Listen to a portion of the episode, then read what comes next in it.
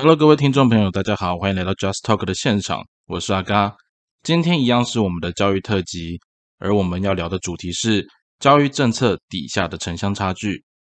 这个问题呢，其实困扰着台湾的教育很久，可是真正能够把它谈出来，然后真正能够了解到它实际上的问题的人，其实我相信不多。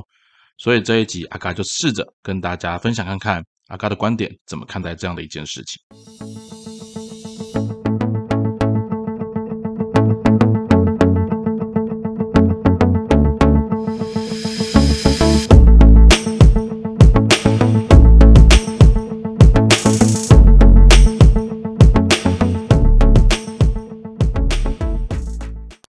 觉得你住的地方是偏乡吗？哦，还是说你自己住的地方是市区？那城乡差距这个词哦，其实大家应该都很常听到。那至于说城乡差距可以落差到什么样的程度，不晓得大家实际感受过的有多少人哦。那像阿嘎之前在 podcast 里面曾经跟大家分享到说，呃，我从小到大没有补过习，然后后来反而受邀去补习班当补习班的老师，甚至补习班的讲师。这过程里面其实有一个事实，是不是我没有补过习而已？是因为家里面根本没有条件让我去补习。OK，那对很多人来讲，你觉得补习不就是一个很正常的一件事情吗？甚至偏向的小孩子有可能去补习，但是因为我的家庭环境跟我的家庭背景的关系，所以说实在的，一个月光是呃阿嘎的成长过程当中，我最印象最深刻就是小学的时候，光是每一个学期要凑出自己的学费。哦，去上学都是很辛苦的事。你不要想说这是 很早以前的事情哦。阿嘎是七十八年次嘛，哦，所以现在大概三十几岁的、三十出头岁的，都跟阿嘎差不多年纪。那在我们那个年代，理论上来讲，应该这不是最主要的问题哦。但的确，现实就是如此。那再加上说，现在你有很多教育环境里面，你会看到很多人去做，比如说偏乡辅导啊，哦，或者是补救教学。这些都是在有时候我开玩笑，然后都是阿嘎长大之后才比较容易听到的。因为台湾过去哈在做偏乡教育啊，或者做偏乡辅导的时候，大家的重点都放在花莲、台东，或者是放在原住民区域。那后来呢，其实台湾有一个名词，不晓得大家有没有听过，叫做教育优先区。简单来讲，其实各县市哈，你有可能会因为一些符合法令上面的条件，所以你可以申请为教育优先区。哪一些条件呢？其实，在我们国家的法律上面，哈，它有规定，大概是有五大类。第一个是原住民比例比较高的地方；第二个是低收入户或隔代教养，甚至是单亲家庭；然后或者是说，呃，亲子年龄差距过大，哈，新住民子女的学生比率偏高的地区；或者是国中学习时弱势的学生比例比较高，然后中途辍学率高，离岛或者是偏远交通不便的地方等等，哈，总共大概五大类。那这五大类的分化，哈，其实就是让大家是学校可以提出申请，那可能各县市都会有多多少少会有这样的学校里面，成为教育优先区之后，政府单位理论上来讲要提供给你比较多的补救资源，或者是说硬体啊、软体上面的一个充实跟那个配套措施会多一点的政策资源进行协助。啊，刚刚提到这是理论上，那实际上呢，这些东西其实很难。你可以想象到一件事情吗？国中小义务教育的阶段，它的教育财政来源来自于哪里？其实来自于县市政府。那既然是来自县市政府，一个县市政府有钱没钱，就一定会影响他当地可以提供给教育的资源有多少。这个很现实吧？那前面阿嘎在开头的时候提到一件事情哦，其实像呃，大家会认为你住的地方是城市还是乡下？那你认为台湾或者说中华民国的偏乡地区会是哪些地方？哦，离岛就是一定是资源上比较少的。为什么？你光从出版社，出版社不会派业务到离岛去啦。哦，顶多可能是老板去那边走一走、晃一晃，然后把一些资源带过去，或者是把书寄过去就不错了。那像阿刚那时候在台湾服务的时候，我从嘉义的东石到阿里山乡这一段，就从山 线到海边这一段来回的过程，是我可能每天常跑的一个路线。那你说它两边刚好都是偏乡哦，东石到阿里山。东石是个渔村，阿里山是一个山城，好，这个地方落差就非常的大。那像阿嘎自己本身成长的地方，我是在台南市的安南区，哦，如果跟听众朋友跟阿嘎一样是台南人的话，就会知道安南区其实很大一块，哦，那它其实呃乡下的地方也不少，哦，因为安南区不是农田就是渔温。那后来是因为台南科技园区在那边发展，但是因为到现在哈，我是觉得啦。除了房价上涨之外，在地的开发跟建设还是真的是比较少一点的。哦，房子是越盖越多，房价是越来越高，但是我想住的都不会是当地人，因为当地人要买得起那边的房子，说真的也越来越难。那我觉得这也是另类的城乡差距。哦，其实改天阿嘎有一集再跟大家分享哦，比如说很多人都希望台积电可以到你们那边去，可是你真知道台积电到了之后会产生哪些后续的影响吗？哦，这阿嘎改天来跟你谈谈这方面的城乡差距。好，那我们今天先 focus 回来教育这件事情哦。其实阿嘎在大学的时候啊，会听到很多啊补救教学啊，或者是想要做客服的单位，他们会往哪边走？大家第一个印象都是往花东走，但是我说实在的。花东其实，在阿嘎小时候，可能民国八十几年、九十几年那个时候，的确，它可能是真的是一个教育优先区，因为它很需要一些教育的资源去投入。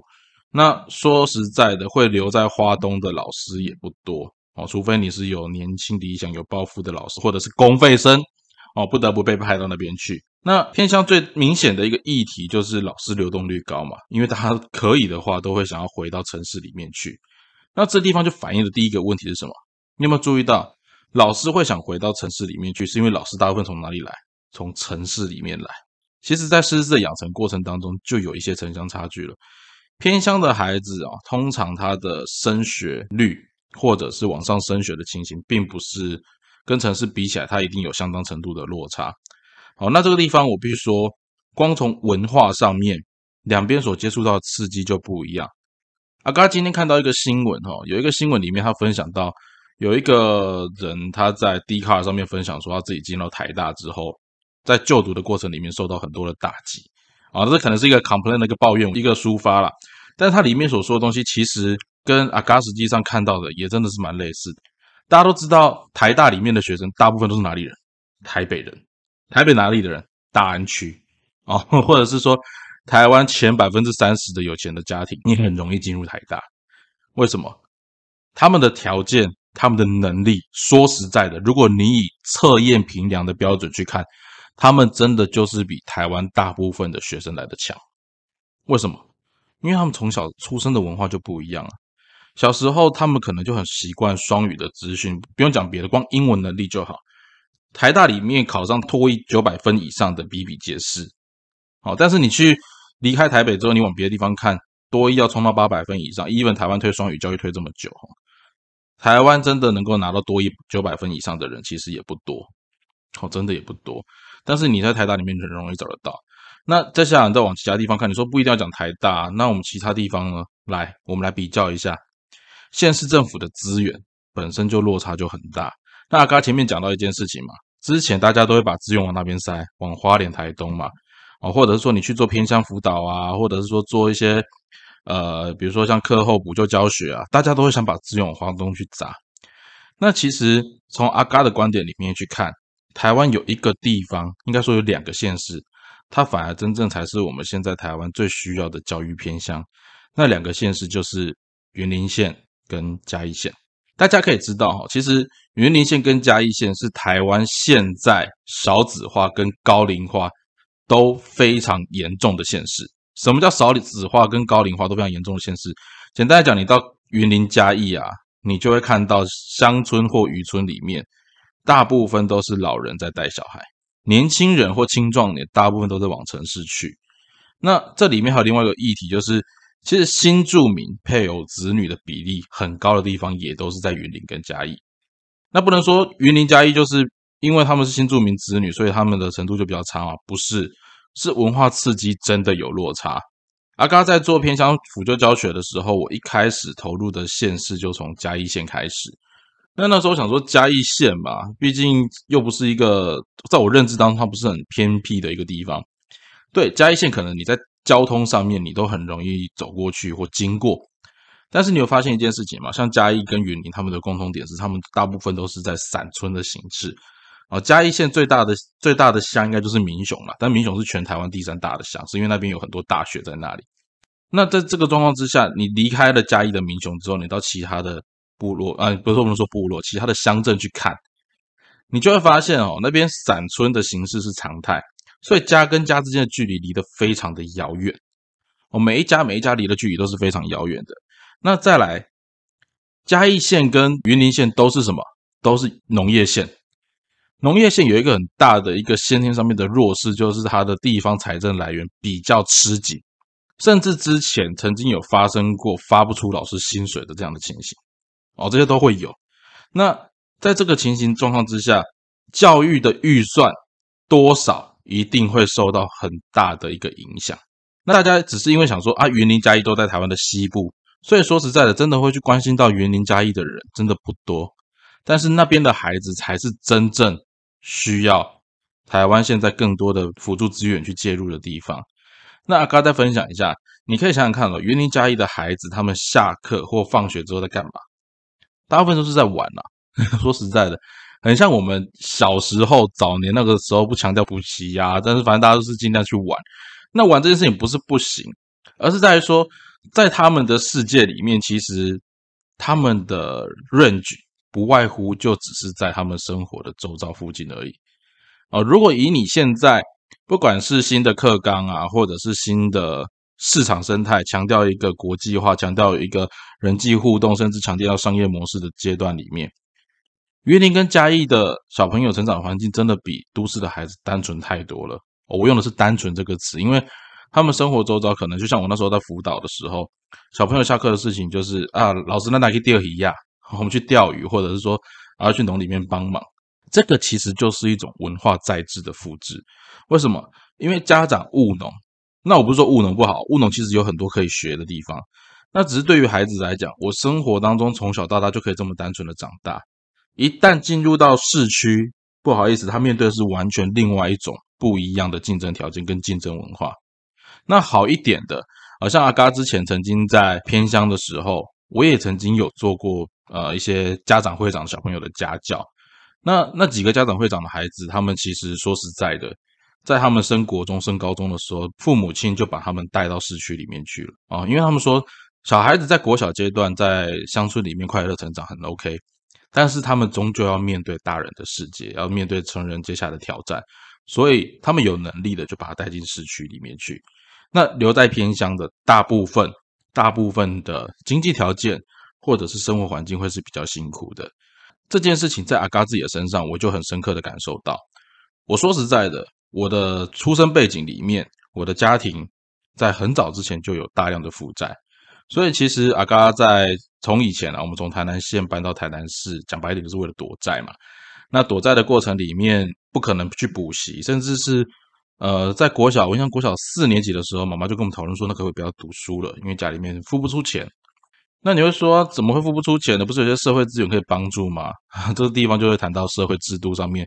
说实在的，对一些真正有需要的家庭，反而给不出协助；而对于那些不需要的家庭，反而你可以给很多钱。你会看到开着低收、拿着低收入户然后开宾士的人多的是。哦，这种情形还有很多。那。反正阿嘎在小时候就是因为我们家庭资源的关系，所以拿不到那些资源。那所以要不要继续读书下去？呃，好像必须。但是读书的目的是为什么？是希望翻身。我说实在的，我读书的目的就是希望翻身。我觉得学习，假设这个世界上面对我们来讲，唯一有可能翻身的一件一条机会就是学习。可是说实在的，在学习的过程里面，我跟同班同学比起来，最大的差别是什么？同学下课之后可以去老师那边补习，好，这个我们就直接公开讲。同学下课之后可以去老师那边补习，他拿到的分数就是比我好啊。那老师在谈上课的时候，说实在的，有些抗波，有些该教的不教，然后反正就是他把一些核心的概念保留下来，这个也是常常会遇到的事情。到了课后，老师会希望你干嘛？去他那边补习嘛，然后或者去补习班补习啊。呃，我自己去比较过，那时候有去补习的同学，的确大部分的成绩都比较好一点哦，大部分成绩都比较好一点，因为他们做了大量的练习。那后来我们说实在的，像我们在考高中的时候，我真的觉得我算是比较算受神眷顾的孩子了。就是说我在学习的上面的，因为我的我本身有学习障碍，所以我需要花大量的时间用理解的方式，所以我很早就发展出属于我自己的学习模式。但这个学习模式，我说实在的，前面真的碰了很多的壁，那个学习过程是非常辛苦的。我跟其他的孩子，跟或者说跟同年龄的孩子，我们最大的差别是。他们可以享受到更快的资源来去协助他们做学习这件事情。我那时候有讲过，假设你给我那么大量的题目做练习，我也可以考得很好。我们家就是比比别人穷，讲白一点就是比别人穷，所以要读书就很辛苦。那后来，呃，我到了南一中之后，南一中的同学下课的时候就是可能去补习班，但是在上课的过程里面，大家都是在玩游戏啊，然后看 NBA 啊，或分享那些资讯。我说实在，那些都需要钱的，然后那些都需要钱的。那刚在那个国中中，因为我们就出去打工了嘛，所以那时候我印象很深刻。我就是读完书、工作，然后眯个三四个小时，然后再去工作、上学，然后就这样子周而复始。那个过程里面，说实在，最大的代价是什么？是自己的健康哦。我有印象很深刻，我在十八岁那一年，十八岁生日那一天，我站在饮料店的吧台上面，看着人家在约出去看电影。然后我在做饮料给人家喝，并不是说打工不好，而是说这个过程实在是太久了啊！这过程实在太久了，从国中打工一直工作到现在，我说实在的，工作历程就是这么长。这个过程里面，只因为我家穷啊，只因为我们家穷。那穷这件事情，它在教育现场上面，我说实在的，even 我们进入了学校之后，同学可以不用打工，然后开心的学习，可是我们却是需要一边工作。然后在有限的时间之内挤出来，然后去把要学的东西给学好。所以，当然，我觉得另外一个程度对我们来讲是一种激励，也就是说，我们更去珍惜时间上面的分配，然后更去计较，呃，每一天的生活该怎么样产生最大的效益。这可能对我们来讲是我们的一个呃，算是另额外的获得。但是你不要觉得有钱人家的孩子都是纨绔子弟。我有遇过很多有钱人家的孩子是非常积极进取的，好像我有些同学，他们本身家境就不错，然后加上本人的学习能力也不差，甚至有一些家教很好的，他们的思考，他们在生活当中的哲学能力，甚至是我觉得他完全不亚于我们，甚至高过我们的。我觉得很多的同学是我是可以跟他们学习的。那他们在既有的条件就这么优秀的状况之下，再加上家庭环境的一个加持，我说实在的，他们要进入像有些同学，他们后来进入一些大公司或者自己创业，这整个过程里面，父母亲留下的人脉，他们都说他们白手起家，啊，但是呃，对他们的确是白手起家，可是那个人脉是无形的资产，这件事情对他们来讲，他们觉得理所当然，可是对我们从人家出生的孩子来讲，那就是一个落差。那我们再回来看教育优先区这件事情，或看到偏向这件事，呃，很多人会觉得说，现在我把资源投入偏向教育，孩子不会珍惜，这也的确是事实。因为太多人想要去做偏向辅导或偏向教育这件事情，有没有他的需要？有，确实是有。但是什么样的方式介入做偏向辅导跟偏向教育，我觉得倒是很少人去研究。哦，台湾很早做偏向辅导跟偏向教育，应该算是。呃，我们可以提到几个比较代表性的，比如像活幼基金会、永龄教育基金会等等。那像近几年 TFT 好 Teach for Taiwan 这些非营利机构，然后这一些组织，他们为偏乡投入的心力，我觉得是大家有目共睹的。那只是在投入偏乡教育过程当中，谁真正去花心思去了解偏乡教育的需求，我觉得这会是两回事。因为像呃阿嘎自己本身在投入偏向教育的过程里面，那个时候偏向教育的主轴是去诊断学生的学习程度到什么地方。比如说一个六年级的孩子，那他可能测出来他的英文程度在三年级，或数学在四年级。补救教学逻辑很简单，我就回三年级、四年级内容教你。可是孩子能有多少时间跟你在那边一阶一阶重新进阶？所有补救教学在评定绩效的时候，他的目标是用什么？用进阶数，用他能不能追到他目前该要的年级的程度，这件事情其实是非常，我觉得他非常不科学，而且他在测验评量上面，我觉得他也不真实的。为什么？你想想看，假设一个孩子是六年级才接触到这样的辅导资源，他顶顶多只有一年的时间，那这一年的时间，你要让他从三年级的程度拉到六年级的程度，你觉得合乎那个他的效益吗？因为到了国中之后就没有人再接续了。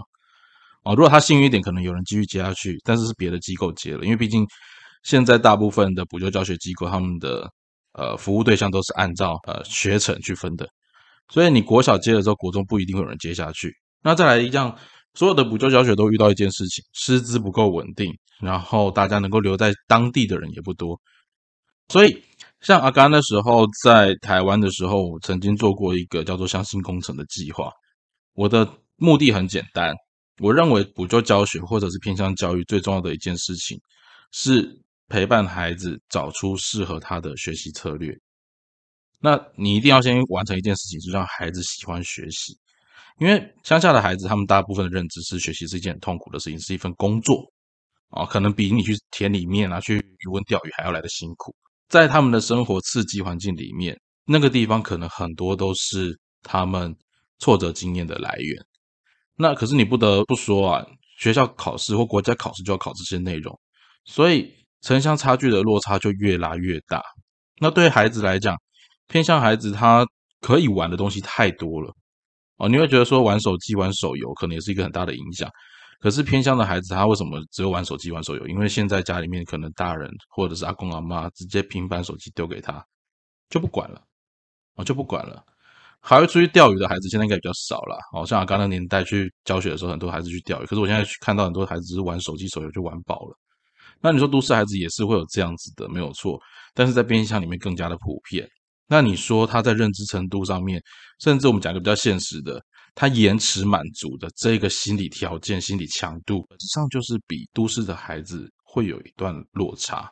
我们回到教育的现场里面，从上一代的文化，你能够提供给孩子的资源有限的情形底下，我们在学教育的人其实也都会知道，文化在这这件事情是很常发生的。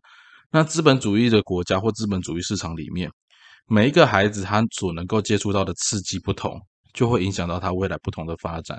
那我们当然也会希望孩子像有一些自立自强的机会，啊，可是我觉得这真的是很靠每个人的缘分和机缘。